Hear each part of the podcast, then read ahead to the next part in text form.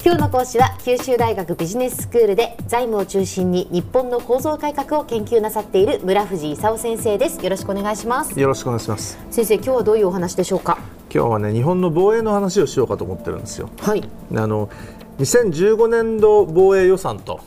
大体その GDP の1%なんて言ってるんですけどね、ええ。3年連続で今増えててね、過去最大の4兆9800億円ともうすぐ5兆というところに来たんですね、え。で最近ちょっと問題なのはね仮想敵国がソ連じゃなくて中国になってきてね中国が尖閣あたりでその揉めてるもんでね海の守りを強化しようということになってきてるんですね。はい。で例えば海上保安庁の予算を5割増しにするとかね、うん。哨戒ヘリだとかね、ええ。哨戒機。これ何しようとしてるかっていうとあの中国は潜水艦でその辺の海をね動き回ってるんじゃないかと。で、ね、哨戒ヘリとか哨戒機で見つけてやれと。いう話なんですね。であの尖閣諸島なんかが占拠されちゃった場合にじゃあどうするのと。で奪還作戦のための水陸機動団としてねオスプレイ買っちゃえとかね。オスプレイってあの垂直離着ができるんですよ。はいはい。で最近いろいろなんか落っこちんじゃないかみたいなことを言ってブツブツ言ってますけど、まあ、ある意味あの垂直に上がったり下がったりするっていう意味ではね。とても便利だ。でオスプレイ5機買おうとかね、あの水陸両用車30両買おうとかね。そういうこと言ってるわけですよ、であのなんかそんな仲がいいんだけどあんまり中国と戦争してほしくないなと。いう中でね、あのえーありがたいことにねついに海空連絡メカニズムの仕組みっていうのが合意されたんですね。ええ。あの中国と日本の政府の間で、はい。でこれって前からね言ってた話でね、うん。政府がその気がないのに現場のね船だとかその戦闘機の人たちがねつい調子に乗ってぶつかっちゃったりとかね、勝手に戦争を始めちゃったらね政府が今始めようなって思ってないのにねお互いに撃ち落とし合っちゃったりとかねされたら困るでしょと、お互いに連絡し合ってねそういうことを起きないようにしようよと。いう話があったのを尖閣問題でね交渉止まってたんですよ。うん。でこの間あのトップ会談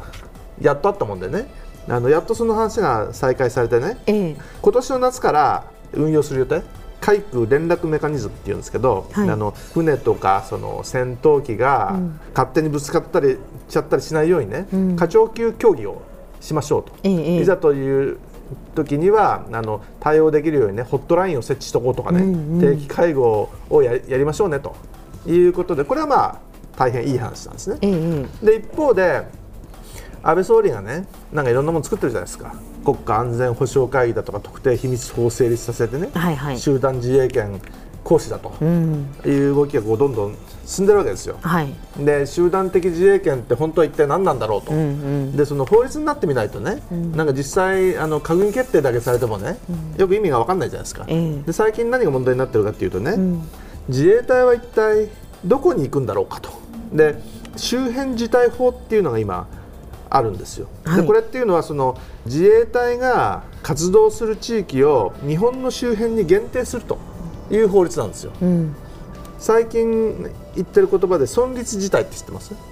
存立自体。日本の存立が危ぶまれるね事態うん。日本に対する急迫性の侵害があって他に適当な手段がなくて必要最小限の実力行使をしなきゃいけないと。いうようなことがこの間あの集団的自衛権行使の条件としてねいろいろ出てましたけど、あのそれはどこでやるんだと。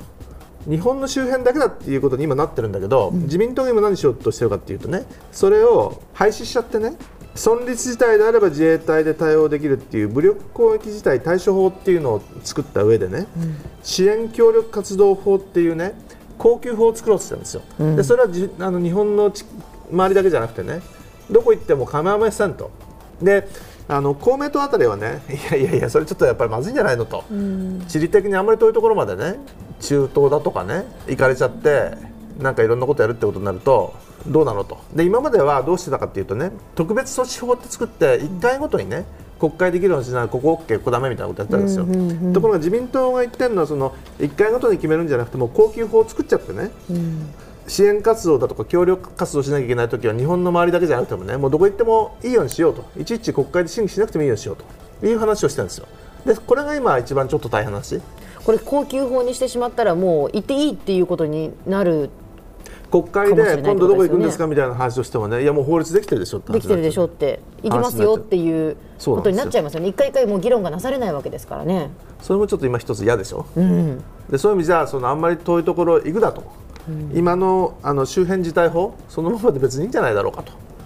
公明党さんはすごくまっとうなことを言ってるように聞こえると。いうのはこの話ですよね。でそれから国家安全保障会議 NSC っていうのを作ってでそのためのその情報を集めようっていうんで、うん、あるいはその情報が漏れるのを阻止しようっていうんでね特定秘密法っていうのが成立したわけですよ。はい、これあの去年のあの12月に特定秘密法ができたんですけどね、ええはい、それであのじゃあ何が一体特定秘密なのかと、うん、これまでねその特定秘密法ができる前は47万件の秘密情報っていうのがねいろんなところにあったわけですよ、ええ、で今度まとめて特定秘密にするのは一体どの程度のものなんだろうと、うん、で第1回のねあの秘密指定っていうのが、えー、去年年末にされたんですけど10期間で382件指定しましたと。であの内訳が一体何どんなものなんだろうかというのが最初の興味の対象なんですけどね、はい、暗号情報だとか自衛隊の潜水艦航空機えー、みたいな装備関連情報とかね自衛隊の行動に関する情報とか。今のところなんとなくね、まあ、別に そのぐらいあの秘密でいいんじゃないの？みたいなね。あの今のところまだいいんですけどこれが一体これからどうなるのかと。いうのはちょっと心配。まずあの、えー、最初のところはそんな非難されないようにね、あのみんな納得するようなやつを出してきたんじゃないかという疑惑もないわけじゃないんだけど、まあそういうの運用が始まったということですね。でもう一個の戦争としてねあのサイバーセキュリティセンターっていうのがあって、ええ、あの内閣サイバーセキュリティセンター NISC っていうね、えー、今年中に100人くらいにしようって言ってるんだけどこれは中国と北朝鮮あたりがねサイバー攻撃を仕掛けてくるのに対抗しようというような代物なんですね。では先生今日のまとめをお願いします。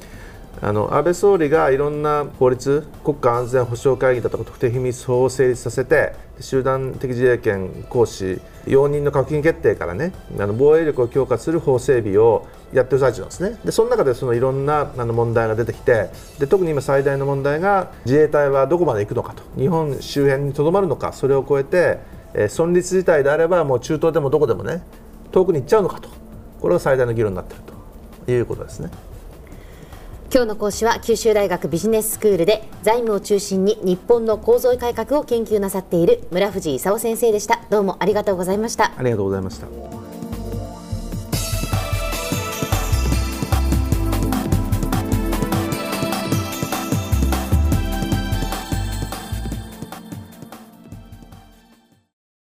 続々ぐいぐいメラメラつながる。ゾワゾワハラハラメキメキつながるズキズキ。モワモワほかほか。つながる。キリキリ。ざわざわ。キュンキュン。ガンガン。ワクワク。うずうず。ドキドキ。ルンルンバクバク。九州人のいろんな気持ちつなげます。九州から輝こう。キラキラつながる。 QTnet